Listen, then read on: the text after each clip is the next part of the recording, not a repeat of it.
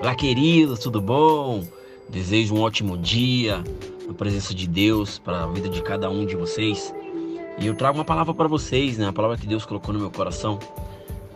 Que o tema dessa palavra eu coloquei como combustível para viver, né? Ou seja, gente, já passamos por muitas crises no mundo, já presenciamos muitas situações delicadas em nosso país, né? Não só nosso país, mas em, em todo o mundo. Ou seja, mas teve um, uma crise específica em nosso país, né? BRs, elas já foram é, paralisadas, mercados, né? Já tiveram com alguns alimentos faltando, postos de, de gasolina né? Postos de combustível estavam sem combustíveis e muitas coisas a mais. E o que eu quero trazer para vocês, gente? Eu quero falar para vocês para que vocês venham ser fortes e corajosos. Não tenham medo, não fiquem apavorados por causa da crise, por causa do que do que está sobre os nossos olhos, né? A palavra de Deus fala que basta cada dia o seu mal, ou seja, Deus, ele não vai permitir que você venha perecer. Deus, ele não vai permitir que algo venha cair sobre você, né? A palavra dele fala em Deuteronômio 31:6. O seu Deus vai com vocês e nunca os deixará, nunca os abandonará. Ou seja, gente, todos nós passamos por momentos difíceis na vida e muitos de nós não sabemos lidar com essas situações né? A palavra de Deus diz que passaremos por, por dificuldades, a gente passará por aflição.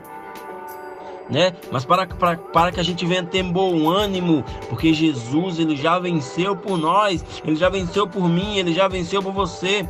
Em João 16, 33 diz: Eu disse essas coisas para que em mim vocês tenham paz, neste mundo vocês terão aflições.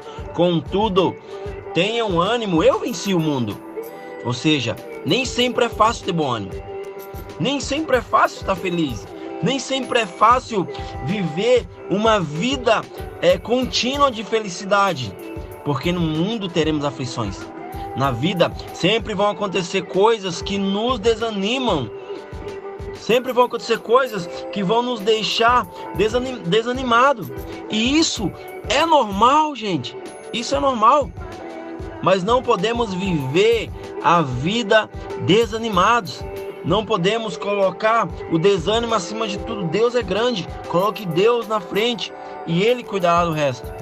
Né? A vontade de Deus para a nossa vida, ela é boa, ela é perfeita e agradável. E nós temos que aprender a lutar contra tudo aquilo que nos impede de viver a vida que Deus tem para, para, para nós. A palavra de Deus fala que, eu, que, que Ele sabe os planos que Ele tem ao nosso respeito, pensamentos de paz e não de mal, para nos dar um desejo, para nos dar um futuro a qual nós desejamos.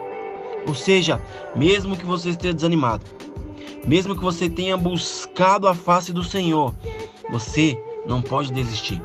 A nossa vida não pode ser como um carro sem combustível.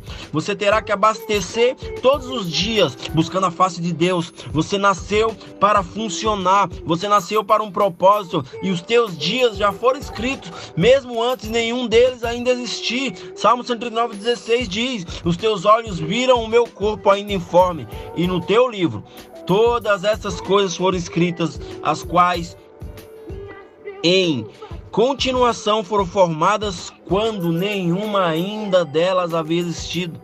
Ou seja, Deus ele te enxergou com amor. Ele soprou o fôlego de vida dentro de você. E isso é como um combustível para a tua vida.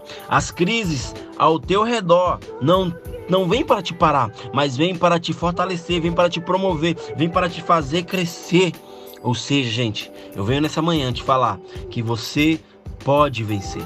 A palavra de Deus fala que tudo, tudo, tudo é possível para aquele que crê. Se você crê, tudo é possível. Que você venha nessa manhã se fortalecer e colocar essa palavra como um combustível para você sair dessa cama, como um combustível para fazer você crescer, para fazer você amadurecer e que circunstâncias que te rondam, que te arrudeiam, que estão ao teu redor, não venham te desanimar, mas venham fazer você se fortalecer para um crescimento espiritual, para um crescimento emocional, de uma forma que você nunca pensou que iria é, fazer. Ou seja, se fortaleça, Porque Deus, ele é o, ele não é homem para que minta, nem filho do homem para que se arrependa.